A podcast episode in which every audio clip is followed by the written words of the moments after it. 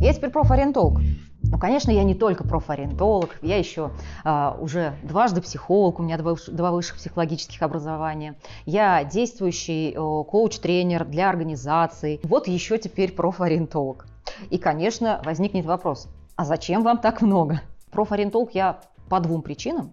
А, во-первых, потому что в нашей организации а, возникла необходимость вести это как направление, и это ну, такой, такой серьезный запрос и потребность а, вот, от детей. Мы не сами это придумали, детям это нужно действительно, и они сами и хотят, им интересно, им важно, потому что они не меньше, чем родители, переживают, что они не знают, вот, что дальше. Вот представляете, у людей вот школа, школа, школа, и дальше 9 класс или 11 класс, а дальше вот темнота. Вот совершенно непонятно. И что дальше? Куда? И там как-то вот страшно, и там как-то непонятный какой-то взрослый мир. И что там делать? И э, к ним все пристают, кем ты хочешь быть, а он никем не хочет быть. Так физиологически обоснованно. Я сейчас открою вообще страшный секрет.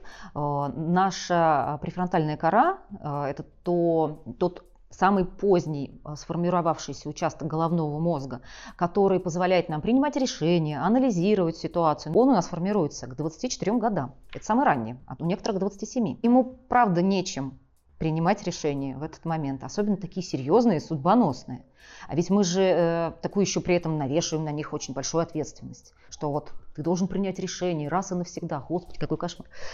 Мне 45 лет, я до сих пор боюсь принимать решения раз и навсегда. Мало ли что может измениться. А представляете, в 17, в 16, в 15 такие вещи принимать. Очень хотелось хоть как-то облегчить вот эту историю с принятием решений, с пониманием, кем им быть.